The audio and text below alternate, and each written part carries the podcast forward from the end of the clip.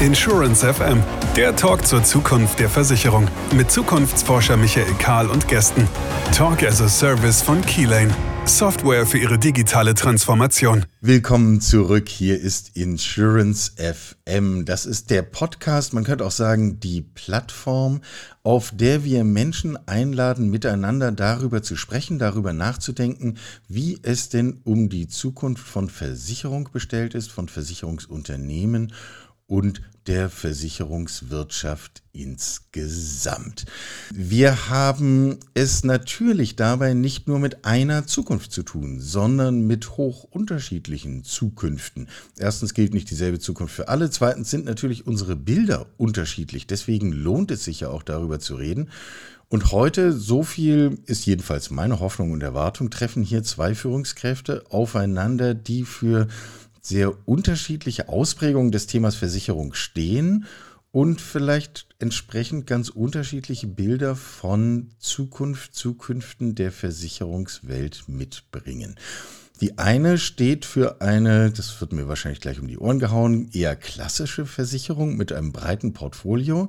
Schwerpunkt Krankenversicherung. Das handelt sich um die Barmenia-Versicherung. Willkommen, Carola Schröder ist Mitglied des Vorstands für ganz viele Dinge, unter anderem für Kapitalanlagen, für Personal und für die Leistungsseite der Krankenversicherung. Hallo. Guten Morgen, vielen Dank. Dazu kommt Astrid Stange. Sie ist CEO der Elementversicherung. Ob das jetzt eine kleine Versicherung ist, darüber müssen wir dann auch gleich noch reden. Jedenfalls eine im Vergleich neue Versicherung. Digital ist sie und der Name Astrid Stange ist vielleicht dem einen der anderen bekannt. Auch deswegen, weil sie zuvor langjähriges Mitglied des Vorstands der AXA Versicherung war. Hallo Frau Stange, wie schön. Grüße Sie, hallo. Kontrast belebt ja. Ähm, sie vereinen beide, mindestens auch in Summe, in ihren Biografien Verantwortung in wirklich sehr unterschiedlichen Versicherungsunternehmen. Von sehr klein bis sehr groß, quer durch die unterschiedlichsten Sparten. Wenn wir jetzt mal auf der Oberfläche anfangen, welche Art von Versicherung tut sich denn am leichtesten, die eigene Zukunft aktiv zu gestalten? Frau Schröder, fangen wir mal mit Ihnen an. Ich fürchte, da gibt es keine einfache Antwort. Die großen Versicherungsunternehmen haben in der Regel mehr Ressourcen, sowohl was Geld angeht, als auch was Personal angeht, um Dinge voranzubringen. Ähm, das muss, das ist manchmal ein Vorteil, muss aber nicht. Ich habe festgestellt, dass kleinere Unternehmen in Teilen einfach kreativer und mutiger sind um eben diesen vermeintlichen Wettbewerbsnachteil auszugleichen, was dann vielleicht doch auch Gestaltung von Zukunft aus einer anderen Perspektive gut macht. Ja, also bevor wir dann den Ball zu Frau Stange rübergeben und Sie nach, nach kleiner und mutiger fragen, äh, wo würden Sie sich denn auf dieser Skala, die Sie gerade aufgemacht haben, mit der Barmenia einsortieren? Wir haben uns Wachstum auf die Fahne geschrieben, weil wir genau sehen, dass so dieses Thema ähm, Regulatorik einfach sehr viel Geld verschlingt. Deswegen braucht man eine gewisse Größe. Wir wollen uns aber als Mittelständler genau dieses Innovative und Schnelle und Mutige und Neugierige bewahren, um eben hier auch erfolgreich zu sein. Mhm. Frau Stange, wie schätzen Sie das ein?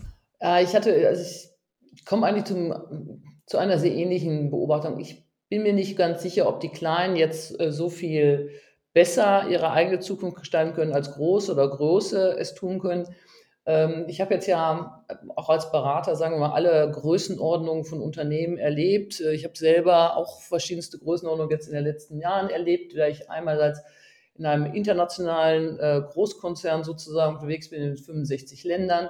Auf der anderen Seite jetzt äh, äh, auch ganz bewusst in einem Unternehmen, in einem Unternehmen mit, das aus 155 Menschen besteht äh, und glaube in der Versicherungsbranche äh, eine immer noch etwas eine Besonderheit ist, denn deutsche oder zumindest auch im internationalen Raum Gründung von Versicherungen findet ja in Europa eher weniger statt. Das sind ja, das ist ja, hat ja stattgefunden vor 200 Jahren so im Schnitt. Und damit sind wir sozusagen, also eine, sind das ja Unternehmen, die so eine spezielle Gattung sind. Aber für mich ähm, ist ich habe auch erst überlegt, ist es das Thema Kapital, ist es das Ressourcenthema? Ich komme zum Beispiel zu Ergebnis, ich habe viele Unternehmen gesehen, die haben sehr viel Kapital, sehr viele Ressourcen, die haben gar nichts rausgemacht oder sehr wenig. Äh, da geht auch sehr viel Kapital und sehr viele Ressourcen in irgendwelche Dinge, wo ich dann sagen würde, ja, das ist schön, aber bringt uns das jetzt wirklich irgendwie in die Zukunft oder hat das wirklich irgendeinen Effekt?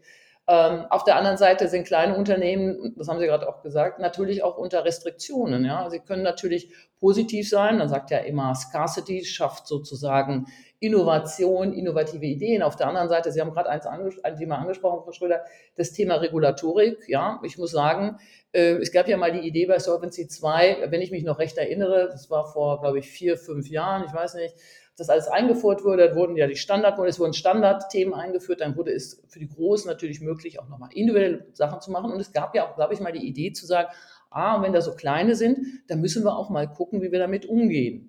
So, was ich jetzt gelernt habe, jetzt wieder in Deutschland zu sein, gut, das gibt es nicht, sondern es gibt eine Regulatorik für alle und ob das jetzt ein Milliardenunternehmen ist mit Tausenden von Mitarbeitern oder ist es ein Unternehmen, ein kleines Unternehmen mit 155, das ist alles der gleiche, über, den gleichen, über das gleiche Thema macht. Damit hat man natürlich als kleines Unternehmen auch Restriktionen. Also man wird natürlich auch dazu gezwungen, Dinge zu tun, vielleicht von denen man sagt, naja, eigentlich brauchen wir das wirklich, müssen wir das so machen, hilft, stellt uns das nicht wirklich große Hürden, die wir eigentlich ganz anders lösen könnten. Also deshalb bin ich so ein bisschen ambivalent. Ich bin für mich da, komme da irgendwie zum Ergebnis. Ich glaube eigentlich, dass jedes Unternehmen seine Zukunft ähm, gestalten kann. Ich glaube, für mich ist es die Frage, wie ein Top-Management mit dieser Fragestellung umgeht. Und ich glaube, das ist das Entscheidende für mich, denn auch äh, in Großunternehmen, ja, einem Großunternehmen eine Veränderung mit vielen Ressourcen herzustellen über viele, viele Einheiten, das müssen Sie erstmal schaffen als CEO oder müssen Sie erstmal als Vorstand was bewegen, denn Sie haben so viele Gegenwehr, Bewegungen, in, die Sie einfach aufhalten. Und deshalb glaube ich, ist das ganz entscheidend, auch wie ein Top-Management, hat ein Top-Management eine ganz klare Vision, ist ein Top-Management in der Lage, mit dieser Vision Mitarbeiter, ein Team mitzunehmen, egal wie groß es ist. Und ist es ein Top-Management auch gewillt, und das hat, hat egal in welcher Größenordnung man sich befindet, ich befinde mich jetzt auch in einer Größenordnung, wo wir Entscheidungen treffen müssen, auch dann den Mut, diesen Weg zu gehen. Und ich glaube, das zieht sich, glaube ich, für mich so durch die Größenordnung. Es hat dann immer ein bisschen andere Färbung, aber für mich ist das so ein bisschen, wo ich sagen würde, das treffe treff ich persönlich, wenn ich jetzt mal so rückblickend gucke und mal schaue, wo ich jetzt bin. Eigentlich ist das sehr ähnlich. Also für mich, würde ich sagen, ist das Learning jetzt so aus der Beratung kommen, selbst in einem Großunternehmen zu sein, jetzt in einem kleinen Unternehmen zu sein, so viele unterschiedliche Fragen, so viele unterschiedliche Herausforderungen. Sie sind eigentlich sehr, sehr ähnlich. Wenn ich mal den Ball aufnehme, die Köpfe an der Spitze machen eigentlich den größeren Unterschied als jetzt die Frage der, der Beitragssumme oder woran man auch immer die Größe messen würde, die Anzahl der Köpfe im Unternehmen. Frau Schröder, schätzen Sie das ähnlich ein? Ich würde das erweitern, nicht nur die Köpfe an der Spitze, sondern es kommt auf, auf alle drauf an. Also wir sind mittlerweile in einer Welt, wo es, glaube ich, nicht mehr reicht, wenn sich die Köpfe an der Spitze gute Ideen äh, zusammen diskutieren, sondern wo alle zusammen helfen müssen, um wirklich zur besten Idee zu kommen und die, die Zukunft zu gestalten. Und ich glaube, deswegen gilt das für alle. Und wir reden ja über eine Dienstleistungsbranche als Versicherung. Und ich sage mal, als Personalchefin ist eines der schönsten Sätze, die ich immer sagen kann, unser, unser wertvollstes Gut sind die Leute, die hier arbeiten. Und da kommt es auf jeden und jede drauf an.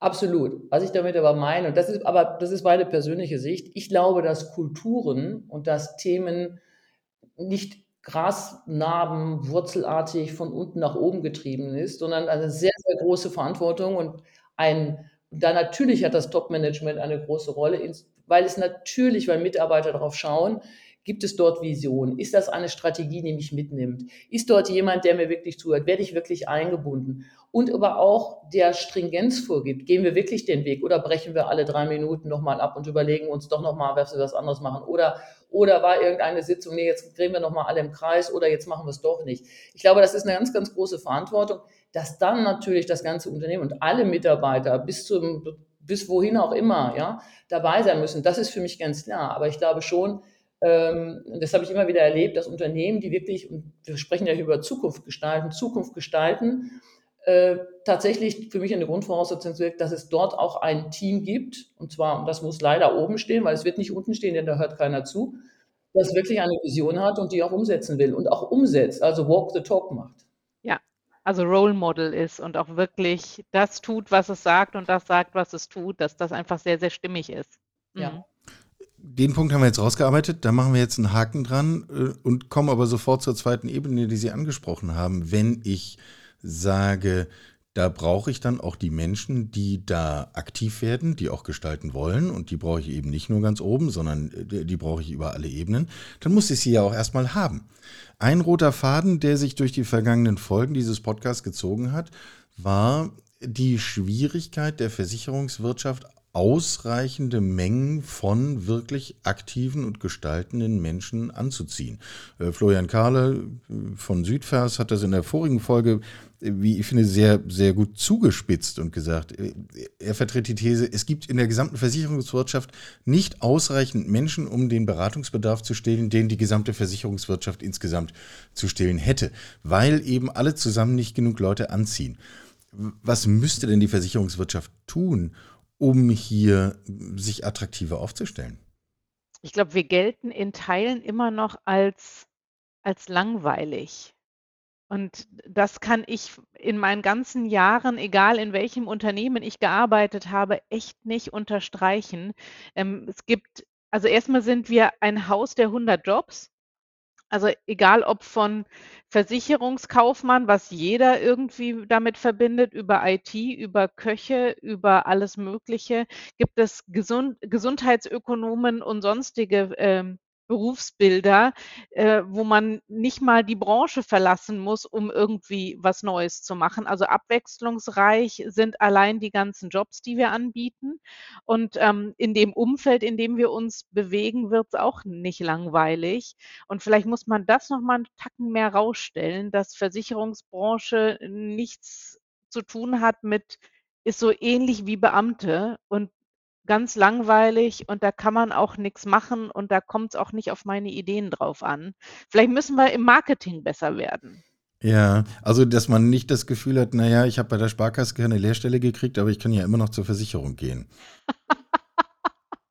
Sehr schön. Ich glaube, es, äh, also das Thema verfolgt mich jetzt, würde ich sagen, seit, wann habe ich angefangen? 25 Jahren. Und das fing schon in der Beratung an. Ähm, wir haben damals ähm, eine, ein, ein Team für Versicherungen aufgebaut. Und da war es ganz, da wurde so, und in einer Beratung stimmen ja Mitarbeiter mit den Füßen ab. Die gehen nämlich zu den Themen, die ihnen Spaß machen oder wo sie sagen, wow, da möchte ich gerne sein. Und äh, es war immer ein Knochenjob, äh, junge Kollegen zu überzeugen, sich für Versicherungsprojekte zu bewerben oder in Versicherungsprojekte zu gehen und, äh, und äh, diese Themen zu machen. Es war ist ganz interessant, das, was Sie ansprechen, äh, Frau Schröder, ist so, glaube ich, das Thema, wenn man mal, und für mich ist Versicherung natürlich ein Thema, ist ein sehr komplexes Produkt, ein sehr komplexes Geschäftsmodell. Ähm, interessanterweise zieht das, zieht das immer Leute an. Ich treffe immer sehr viele Leute, die ähm, Spaß haben an abstrakten Themen, die sich dann, weil es gibt keine, es gibt nicht viele Produkte. Wenn man jetzt, man kann sagen, im Schaden gibt es Produkt, ja, dann gibt es dort sozusagen Lösungen, die wir bauen. Aber es sind ja schon Gedanken, wo man sich über sehr komplexe und abstrakte Themen macht. Man trifft also speziell für Leute, Mathematiker zum Beispiel da drin oder Leute, die tatsächlich aus dem Ingenieursbereich kommen, die einfach Spaß haben an solchen Dingen. Für die ist das sehr, sehr attraktiv. Für andere, die mehr so den goldenen Streifen auf dem Schuh suchen, ist das ein bisschen schwierig zu erklären. Was machen die eigentlich? Was soll das da eigentlich? Dann gibt es da so komische Bezeichnungen, wie die so Funktionen haben. Und ich glaube, man muss schon sagen, es hört sich immer recht bürokratisch an, wenn man über Prozesse, wenn wir so über Prozesse nachdenken, Betriebsorganisationen, ja, das sind ja alles so Begrifflichkeiten, die sind ja auch ausgeprägt. Und ich würde auch schon sagen, es wirkt, wenn ich das jetzt mal auf andere Branchen sehe, auch ein Stück weit verstaubt und altmodisch. Das, ich glaube, das muss man, also ich glaube, das sollte man einfach so sagen, wenn man aus der Branche kommt. Ich erinnere mich noch an eine Werbung, ich habe vergessen, wer die gemacht hat, die Herren in den grauen Anzügen, das wurde mal ganz äh, deutschlandweit plakatiert, sollte eigentlich dazu aufrufen, dass das gar nicht die Herren in den grauen Anzügen sind, war aber das Bild, das rüberkam. Und ich glaube, das, was Leute auch damit verbinden, ist aggressiver Vertrieb, der Leuten Sachen aufschwatzt und verkauft, den sie nicht braucht. Auch das Bild kommt immer wieder hoch. Und Sie haben es gesagt, ich glaube, gegen solche Bilder muss man angehen. Ähm, ich glaube, die Branche hat äh, sehr viele Möglichkeiten und ich sehe das jetzt. Ich arbeite ja, ich bin ja sozusagen äh, zwischen mir und ich glaube dem jüngsten, dem jüngsten äh, Teammitglied liegen jetzt, glaube ich, 5, 34 Jahre. Ich glaube, der ist jetzt 21. Äh, und ähm, wenn, wenn ich mal schaue, das ist, wir reden heute über Generation äh, Z, wir reden über die Ys, die sind natürlich völlig anders. Ich bin die letzte Babyboomer-Generation. Äh, und das sind natürlich andere Auffassungen und es sind vielleicht auch andere Themen ranzugehen. Und ich glaube, dass die Versicherungswirtschaft jetzt mit Themen wie ESG, was viele ja häufig als wiederum als Regulatorik begreifen, ich glaube, es ist ein Riesenthema zu begeistern. Denn wenn man über Versicherungen nachdenkt, ich glaube, es ist ein tolles Produkt, denn über Versicherungen, Versicherung ist die Grundlage von unserer aller sozusagen Wirtschaft, unserem Leben sogar, weil wir, weil die Versicherungen einfach ja gegründet worden sind, als Häfen abgebrannt sind, als Leute vernichtet wurden, Gegenseitigkeit sich zu unterstützen. Etwas sehr, sehr Positives, also eigentlich eine sehr, sehr positive Funktion immer noch, die man aber eigentlich nicht so wirklich transportiert. ESG ist ein großes Thema. Versicherer können unheimlich viel dazu beitragen, haben echt eine Möglichkeit, das zu gestalten.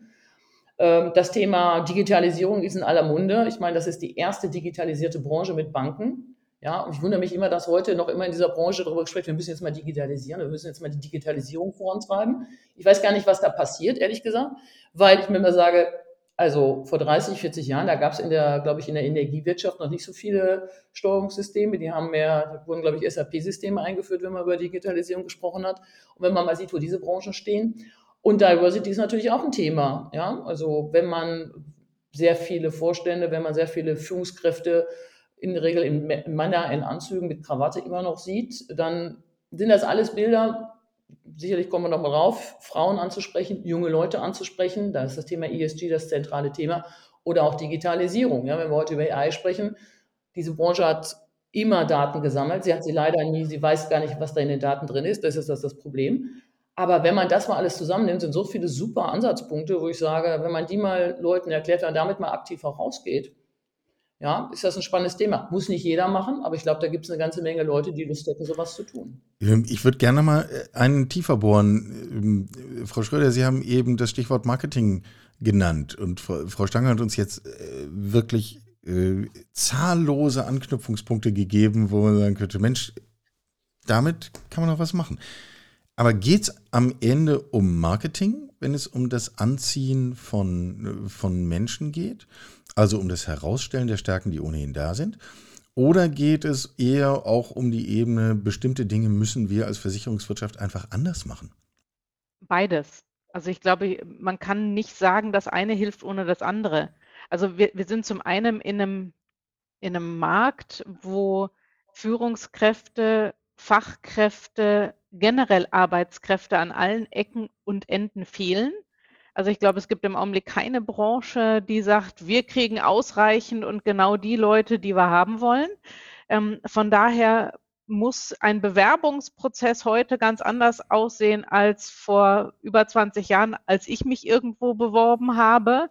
Ähm, die Unternehmen müssen hier ein Stück weit umdenken. Also sie müssen auch Werbung für, für sich machen und da gehört eben dieses Marketing mit da dazu. Und jetzt habe ich den zweiten Teil Ihrer Frage vergessen. Naja, es geht um die Frage, brauchen wir mehr Marketing? Müssen wir die genau, Dinge anders herausstellen oder müssen wir tatsächlich Dinge ändern? Ja, und äh, genau, das ist so ein bisschen der, der, der Übergang. Also wir müssen schon in den Bewerbungsprozessen uns anders darstellen. Also das ist so die Veränderung. Und wenn wir jetzt äh, schaffen wollen, andere Leute anzuziehen und mehr Leute anzuziehen und ein weiteres Spektrum an Skills anzuziehen, ähm, können wir nicht immer sagen, wir haben hier die, die Schablone X und wenn er da reinpasst, ist fein und wenn er nicht reinpasst, Pech gehabt. Dann haben nämlich wir Pech gehabt und nicht die Bewerber, weil die können sich ja gerade aussuchen. Also wir müssen da schon noch mal eine ganze Ecke mehr ändern und das ist nicht nur, dass es vielleicht äh, die ein oder andere Frau mehr geben kann und darf äh, in der Branche, sondern dass, dass wir vom Mindset nochmal uns anders aufstellen und da irgendwie anknüpfungsfähiger sind, dass eben hier eine größere Breite an, an Leuten, an Einstellungen, an Skills bei uns andocken kann und merkt, oh, das connected. Da passe ich rein, da werde ich ernst genommen, da kann ich das umsetzen, was ich gerne möchte. Ich muss nicht Führungskraft werden, um kreativ unterwegs sein zu müssen und, und, und. Und ich glaube, wichtig ist, dass wir nicht nur darüber erzählen, sondern dass wir durch die Art und Weise, wie wir auftreten, wie wir handeln, auch genau das untermauern, dass uns genau das wichtig ist. Also dass das nicht nur die Hochglanzbroschüre ist, die wir im Bewerbungsgespräch auslegen, die sondern dass einem ja sowieso dann, kein Mensch mehr. Nee, die hält maximal zwei Tage. Dann, dann sagt der oder diejenige, wo, wo bin ich denn hier gelandet? Sondern dass wir dann eben durch dieses Thema, wir, wir leben Veränderung, wir lassen Veränderung zu. Wir lassen damit auch Fehler zu, die passieren, wenn man Dinge neu ausprobiert äh, und es geht keiner mit dem Kopf unterm Arm äh, wieder raus. Das sind solche Punkte, die muss man echt erlebbar machen. Und ich glaube, da brauchen wir noch eine ganze Ecke an Veränderungen. Hm. Frau Stange, wie schätzen Sie das ein? Ja, das, ich, ich, ich teile das völlig. Ähm, ich habe jetzt so gerade überlegt, äh, ist es wirklich immer nur Versicherung? Ich meine, die Themen ziehen sich natürlich durch alle Branchen. Ja, und ich denke, das hängt, ich glaube, wir kommen wieder zu dem Thema, sehr stark auch das Thema Kultur. Aber ich, ich glaube, das muss man schon sagen, dass insbesondere Finanzdienstleistungen, ich habe mal überlegt, ist das eigentlich in Banken anders? Ähm, ich weiß es gar nicht so, ähm, aber sie, sie gelten natürlich immer noch auch sehr als traditionell. Das ist ja auch rüber, man wollte das ja auch rüberbringen, das war auch eine Intention, Vertrauen zu haben.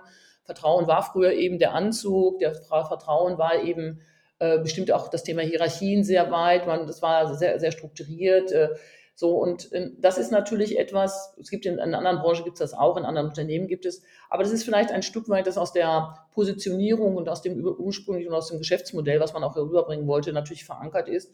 Und dementsprechend ist vielleicht die, diese Veränderung, über die wir reden, und Sie haben ja gerade auch das Thema aus Fehlern lernen, wir reden ja eigentlich über das, was ja schon seit jetzt Jahren auch als Buzzword durch die durch, durch alle Kanäle geschoben wird, das Thema agiles Arbeiten, ja. Ähm, aber wenn man mal überlegt, Leuten Freiräume einzugeben, äh, tatsächlich Hierarchien aufzubrechen, flacher zu sein, äh, Leuten eher Verantwortung zu geben, ähm, äh, ist nicht immer sofort auf, es muss 100 Prozent die Lösung sein, sondern lass uns mal Dinge starten, ausprobieren, weiterentwickeln. Das sind natürlich kulturelle Veränderungen, die vielleicht in dieser Branche länger brauchen und etwas schwieriger sind durchzusetzen, weil die Überzeugungen, glaube ich, mit denen man erfolgreich war und die auch wichtig waren, auch denke auch zum Kunden hin, die man transportieren wollte, natürlich dann aufgebrochen werden müssen. Ich glaube, da, sind, da ist die Branche in einer etwas anderen Ausgangsposition. Und äh, ich bin aber guter Dinge, dass das doch auf dem Weg ist und passieren wird. Ich glaube einfach, dass also ich bin ja über das Thema Veränderungen in Versicherungen, das beschäftigt mich auch, seit ich mich mit Versicherungen beschäftige, äh, immer wenn man jetzt sagt, ich, ich gucke ein bisschen zurück und sage mal, was ist eigentlich in den letzten 25 Jahren so passiert, dann bin ich auf dem einen Auge, sage ich dann immer, naja, viel nicht. Insbesondere, wir sind ja jetzt hier zwei Frauen, wenn ich mir dieses Thema anschaue, was für mich schon sozusagen ein Thema ist, über das ich schon gar, fast gar keine Lust mehr habe zu reden, ja, weil ich einfach sage, ich kann es nicht böse sagen, sagen, also in 25 Jahren ist wahnsinnig, so wahnsinnig viel nicht passiert. Auf der anderen Seite freue ich mich dann über alles, was ich dann doch sehe und ich sage, naja, dann ist das ein Marathon und man muss dranbleiben und ich hoffe, dass sozusagen dann in den nächsten Jahren die nächsten Generationen oder die nächste Generation deutlich größere Schritte machen wird. Ja, weil es ist schon ein bisschen hart, dann Themen ja auch aufzubrechen. Also ich hoffe, dass Sie zumindest die Geduld haben, noch einmal über dieses Thema äh, Frauen in der Versicherungswirtschaft zu reden.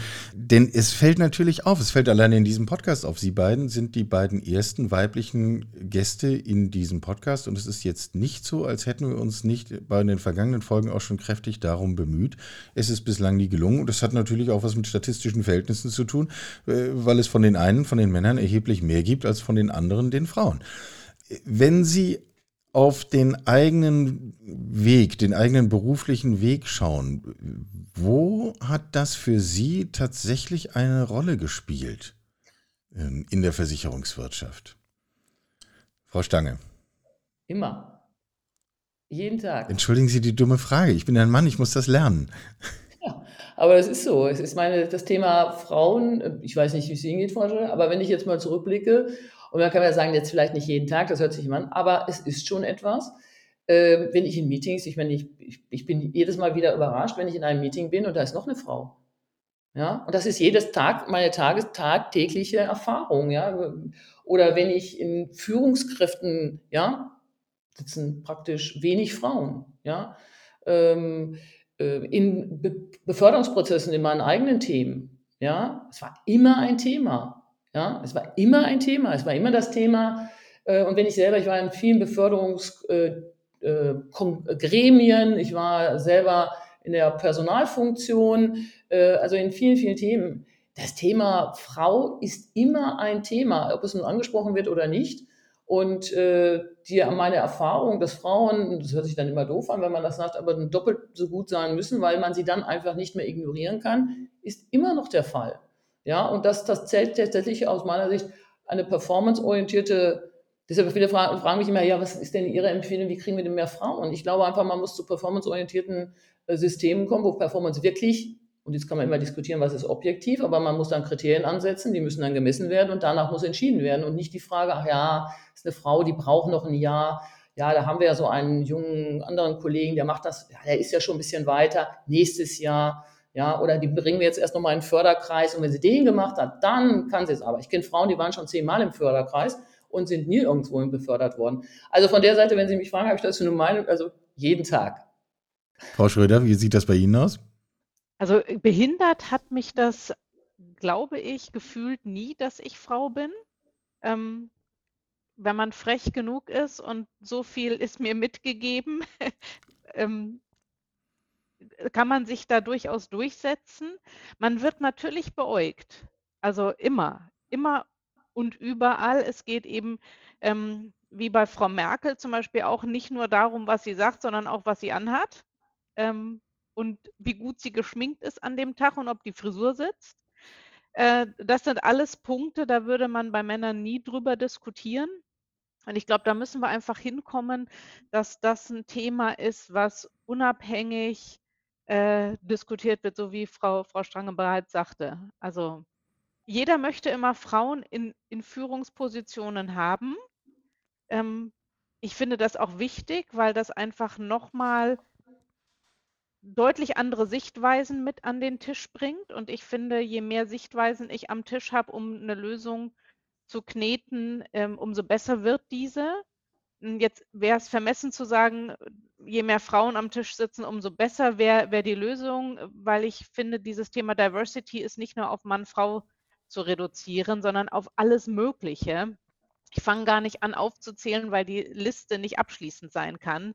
Und ich sage mal, je mehr unterschiedliche Denkweisen und egal woher die kommen, ich am Tisch bringe, umso besser ist nachher die Lösung. Und das müssen wir zulassen. Also solange dann immer noch der Punkt da ist, dass es immer einen oder eine gibt, die irgendwie eine andere Meinung hat und damit irgendwie untergebuttert wird, wird das schwierig werden, genau dieses Thema Diversity auch im wirklichen Schritt weiter zu bringen, weil ich muss dann einfach zulassen, dass solche Diskussionsprozesse vielleicht auch anstrengender werden. Aber wenn ich irgendwie weiß, dass die Lösung hinterher besser wird, gehe ich da vielleicht gerne mal und knete und ringe ein bisschen länger um die, um die gute Lösung. Und das ist ja das, was es, was es nachher sein muss. Und das darf ich mir doch eigentlich, gerade wenn ich äh, Verantwortung äh, für Unternehmen und für die Menschen, die dort arbeiten, habe, das darf ich doch nicht aufgeben, dieses Ringen um die beste Lösung. Sie haben auch angesprochen, ähm, ich muss, ja, ich glaube, ähm, man kann sich da durchbeißen, ja. Ich glaube, man muss sich da durchbeißen. Und wenn ich, äh, und Sie haben es ja gesagt, man, manchen ist es gegeben, äh, einfach qua Natur oder warum auch immer. Ja. Ähm, aber es, es, gibt zum Beispiel ja auch ein, ein typisches, äh, interessante Sache, dass Männer und Frauen ja unterschiedliche sagen wir mal, Verhaltensweisen haben, also anders agieren. Und bei Frauen ist es zum Beispiel, ich meine, sie sind ja, wir haben ja, wir haben ja dann sozusagen beide eine Personalfunktion äh, und dann ist das, glaube ich, echt interessant, wenn Sie, äh, ähm, und das ist ja absolut gemessen, da gibt es ja ganz viele statistische Daten darüber, wenn Sie äh, Jobs ausschreiben oder Sie fragen, Sie schreiben gar nicht auf, sondern Sie fragen Menschen, Sie fragen eine Frau, gibt's eine, da gibt es eine neue Position, Sie fragen die Frau, Sie gehen in ein Gespräch hinein, die freut sich erstmal, bedankt sich, äh, wird sich das überlegen, überlegt sich das, und macht einige Zeit, einige Tage und äh, kommt dann wieder und sagt, hm, das würde, das fände sie schon sehr spannend, aber das ist schon noch ein großer Sprung. Und das Gleiche machen sie dann mit einem Mann, ähm, dem sagen sie, also das ist der Job, und der sagt ihnen in der Regel nach einer Sekunde zu. Und erwiesen ist es, dass Männer sich befähigt fühlen, einen neuen Job, eine höhere, also einen umfangreicheren Job zu nehmen, wenn sie das Gefühl haben, sie erfüllen 20 Prozent der Anforderungen. Bei Frauen ist es über 80. Das heißt, die Frau, die wiederkommt, hat sich sehr viele Gedanken gemacht, hat sich überlegt, wie geht das, und da sagt sie, oh, ich, da muss ich noch einiges lernen, und dann sagt sie, ich glaube, das ist noch, da muss ich noch etwas hinarbeiten. Jeder der Mann würde sagen sofort, mache ich, bin ich dabei, ich bin morgen ich unterschreibe, hier bin ich. Und das sind auch Dinge, auf die man dann auch hören muss, auf die man Prozesse zum Beispiel ausrichten muss, Be äh, Bewerbungsprozesse, Einstellungsprozesse. Und äh, das sind natürlich auch Dinge, Prozesse sind häufig von Männern für Männer gemacht. Ja, und die sind natürlich auch in Unternehmen verankert. Ja, die ganzen Bewerbungsprozesse, wie man damit umgeht, das sind zum Beispiel schon ganz konkrete systemische Ausprägungen. Und die muss man natürlich dann auch angehen. Und äh, ich glaube, das sind dann, da muss man dann allerdings auch eine, zum Beispiel eine Frau sein, um zu verstehen, warum eine Frau so reagiert. Und dass sie mit einer Frau dann vielleicht drei oder vier Gespräche führen und mit einem, Mann, mit einem Mann genau eins. Und was wir da, glaube ich, einfach brauchen, ist im, einfach Beweise, dass es funktioniert.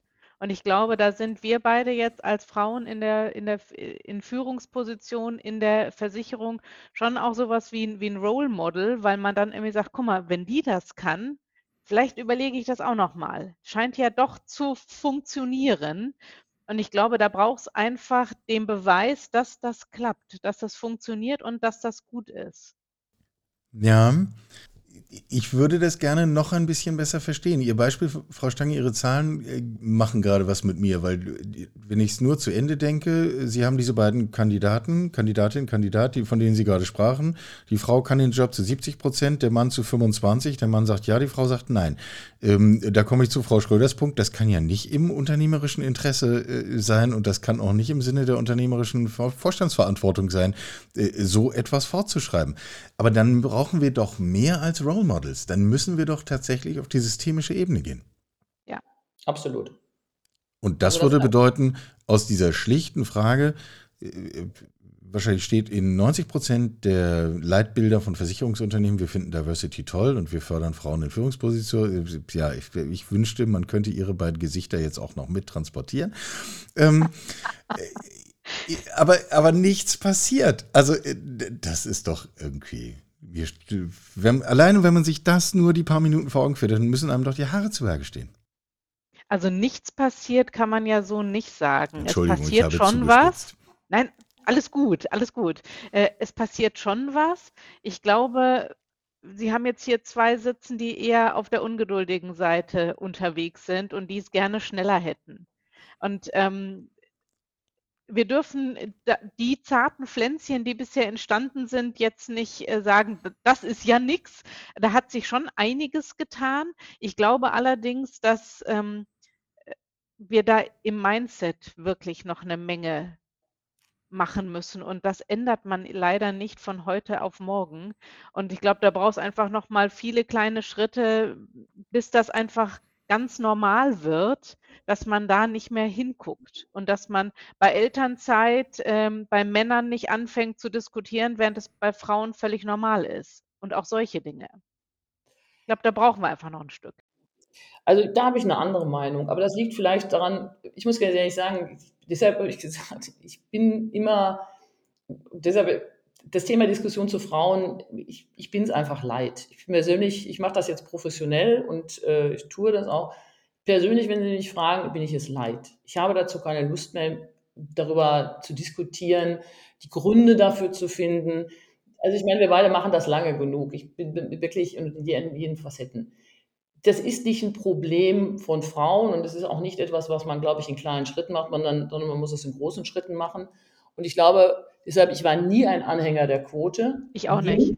Weil, ist ganz klar, weil jede Frau äh, sich definiert darüber und sagt, ich habe genau, ich habe, ich mache genau, genau meinen Weg, ich habe dafür gearbeitet, ich habe vielleicht, was ich bei den meisten Frauen sehe, viel mehr gearbeitet als irgendein Mann, äh, der auf der gleichen Position sitzt, deutlich mehr. Ja, die meisten Frauen, die in diesen Positionen sind, die ich kennengelernt habe, haben ein wesentlich besseres Qualifikationsprofil als die Männer in der gleichen Situation, das muss man auch so sehen. Ähm, und das macht mich mittlerweile auch zu so einem bestimmten was wütend. Und für eine Frau ist es natürlich, dass man mal sagt, ich komm, bin da, weil ich es mir auch erarbeitet habe, weil ich den Weg gegangen bin. Ich habe ich hab, äh, Qualifikationen, ich habe äh, was in der Birne, ich äh, will Entscheidungen, ich habe auch Mut. Ich bringe alles das mit, was diese Position erfordert. Ich muss mich nicht dafür sozusagen, ich muss, ich muss nicht eine Quote erfüllen. Auf der anderen Seite sehe ich, dass das eben ja nicht dazu geführt hat in den letzten 25 Jahren. Ich bin angetreten, als ich angefangen habe zu studieren. Ich komme noch aus einer Zeit, wo so, ich bin so eine Nachemanzipationsbewegungsfrau, ja, also ich war, komme ja nicht aus den 68ern, da war ich noch Ja, aber das war für mich eigentlich immer selbstverständlich. Ich muss sagen, wenn ich, ich bin an die Uni gegangen, für mich war es selbstverständlich, dass ich als Frau da sitze. Für mich war es selbstverständlich, dass ich einen Job bekomme. Für mich war es selbstverständlich, dass ich äh, eine Karriere mache. Das war für mich selbstverständlich. Ich habe für mich persönlich nie darüber nachgedacht, ob ich jetzt irgendwie, äh, ob ich jetzt irgendwie anormal bin oder ob ich mich bei den Leuten bedanken muss dafür. Weil da hatte ich nie, glaube ich, den Grund dafür, mich zu bedanken, weil ich immer meinen Job gemacht habe und das war immer Davon haben dann andere partizipiert, wie es immer ist. Das ist aber auch der Deal, der dahinter steht. Das ist von der Seite. Aber deshalb muss ich sagen, nach 25 Jahren, wenn ich sehe, wo wir da stehen, dann sage ich für mich persönlich, wir haben eigentlich nichts erreicht. Es hat sich nichts verändert. Und die Diskussion über Frauenförderkreise, über Frauengremien, über Frauen, was auch immer, ja, wo ich einfach sage, man muss Systeme verändern, man muss Bewertungssysteme ändern, man muss äh, in Unternehmen tatsächlich Quoten einführen und nicht nur, und zwar wirklich 50 Prozent, denn ich bin keine Minderheit, sondern ich persönlich sehe mich als Mehrheit. Ich gehöre zu 52 Prozent dieser Bevölkerung. Ich glaube, das ist nochmal ein guter Punkt, äh, dieses Thema. Wir müssen nicht die Frauen verändern, sondern wir müssen die Systeme verändern. Weil Frauen sollen bitte so bleiben dürfen, wie sie sind, mit all ihren Erfahrungen, mit all ihren Einsichten, mit all ihren Standpunkten. Weil wenn die Frau nur wie ein Mann ist, nur eben weiblich, aber der Rest wird erwartet, dass das wie, wie ein Mann ist, dann habe ich, bin ich auch wieder weg von meiner besten Lösung. Aber es war ja so, ich meine, wenn ich mich erinnere, als ich angefangen habe, da habe hab ich ganz, ich weiß nicht, ob ich es bewusst oder unbewusst war, ich war, es gab nicht viele Frauen, ich habe Hosenanzüge getragen in der Regel, ich habe in der Regel gedecktes Blau, also sah ungefähr Copy-Paste aus, ja. Und äh, das war aber auch die Erwartungshaltung, ja. Dann die Bluse, die ja eigentlich dem Hemd entspricht, äh, sehr, das sind ja solche Dinge, das war ja so ein bisschen uniform. Jetzt kann man sagen, Männer sind auch uniformiert, das habe ich auch gelernt. Denn auch Männer sind in ihren Uniformen nicht glücklich. Das hat auch was mit Diversity zu tun. Es gibt auch, sagen wir mal, weiße äh, Männer, äh, die sozusagen äh, auch andere Ausdrucksformen haben wollen und auch sozusagen in dem Sinne im Unternehmen behindert werden. Das habe ich auch erlebt, sehr konkret. Also da gibt es alle Schattierungen von. Es ist ja nicht immer nur so, dass Männer per se äh, sozusagen äh, auf der, auf der Sunny Side stehen. Aber es ist tatsächlich, was Sie sagen, ich glaube, dass Frauen eben auch äh, Frauen sein dürfen, und zwar in allen Facetten und wie sie es mögen, weil Männer es ja auch tun. Ja? Ich bin meistens mit Männern unterwegs gewesen oder bin immer mit Männern unterwegs, die haben vielleicht maximal, also jetzt nicht mehr, aber dann einen Anzug dabei für eine Woche, drei Hemden, zwei, zwei Krawatten, Ende. Ja? Und bei Frauen genau die Erwartungshaltung, ja, äh, jeden Tag am besten äh, komplett neu eingekleidet. Drei Outfits. Genau. Und ein Schrankkoffer dabei, ja. Und das sind so Dinge, wo ich einfach sage, das müssen wir aufbrechen. Und ich glaube, dass Unternehmen das sehr wohl ändern können, wenn sie es wollten.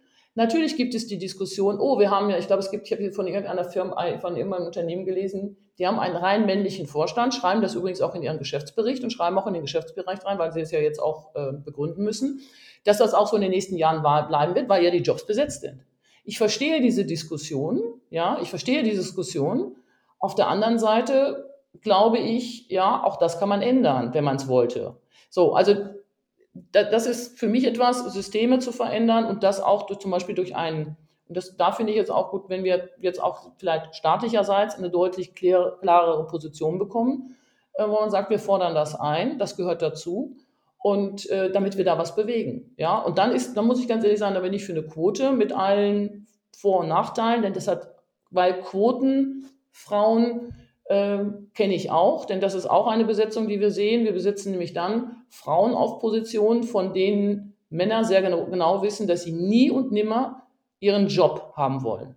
Das heißt, Sie sehen damit natürlich auch wieder ein System, das sozusagen, das Sie nicht füllen können. Sie brauchen eine Pipeline. Nur wenn immer nur Frauen in Position bringen, die, von denen immer jeder sagt, naja, die wird auf alle Fälle nicht weiter wollen, ja, ist das auch bequem. Also ich glaube, das sind so Diskussionen und ich glaube, die kann man führen und ich würde die gerne führen, aber ich weiß auch, dass das nicht einfach ist. Also 52 Prozent Quote finde ich gut.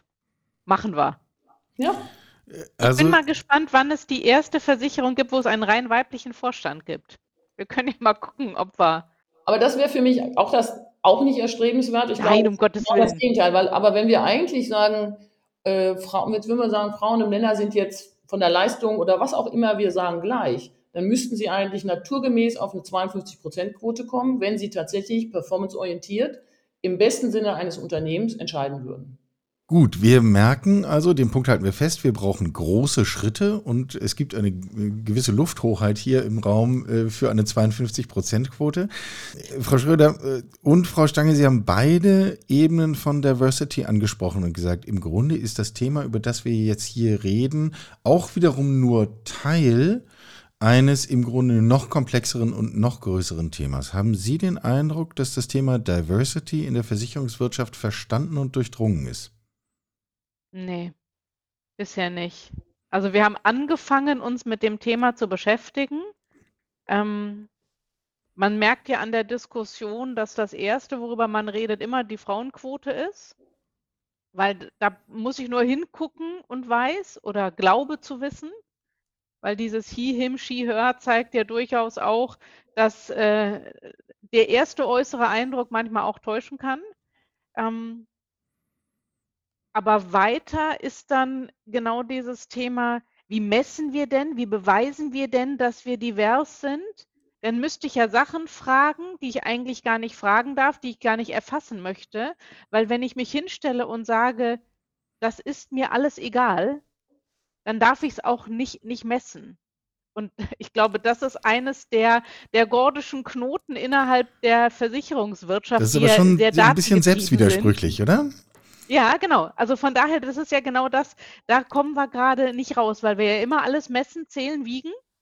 Das ist quasi äh, in der DNA der Versicherer irgendwie verankert.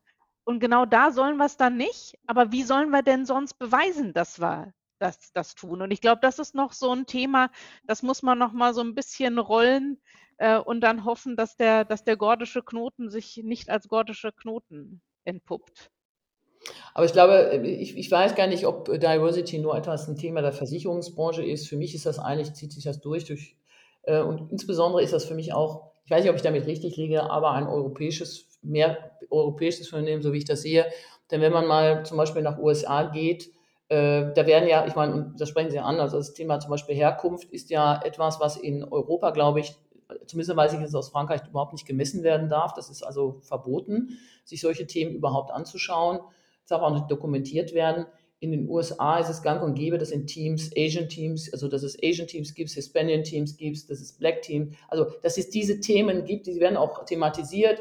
Ähm, das heißt, da ist eine wesentlich umfassendere Beschäftigung mit dem Thema, was ich erlebe. Ich glaube, da stehen wir hier in Europa tatsächlich immer am Anfang mit dem Thema Frauen und so richtig drüber hinaus kommen wir nicht. Ich meine, ich erlebe hier so ein bisschen das LGBT-Thema äh, mittlerweile, muss ich sagen, auch ein bisschen so als, äh, als Marketing. Ja, jetzt ist alle, alle sind jetzt irgendwie äh, Regenbogenfarbe, egal was, wird, also wird drauf, das ist schon praktisch wie so ein Thema.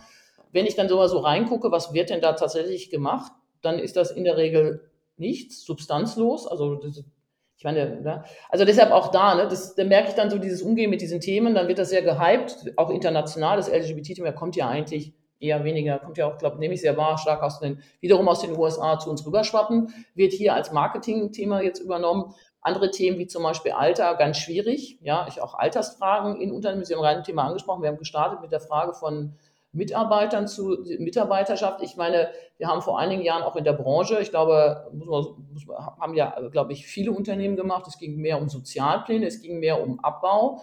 Vor fünf Jahren äh, waren das immer noch die großen Themen. Es war damals schon absehbar, dass Babyboomer, ich meine, wenn man seinen äh, Mitarbeiterbestand einfach mal durchgerechnet hat, wird man festgestellt haben, dass man ab 23 äh, anfängt, äh, große Probleme zu bekommen. Das ist genau das, was wir jetzt sehen. Das ist nicht nur in der Versicherungsbranche das Thema.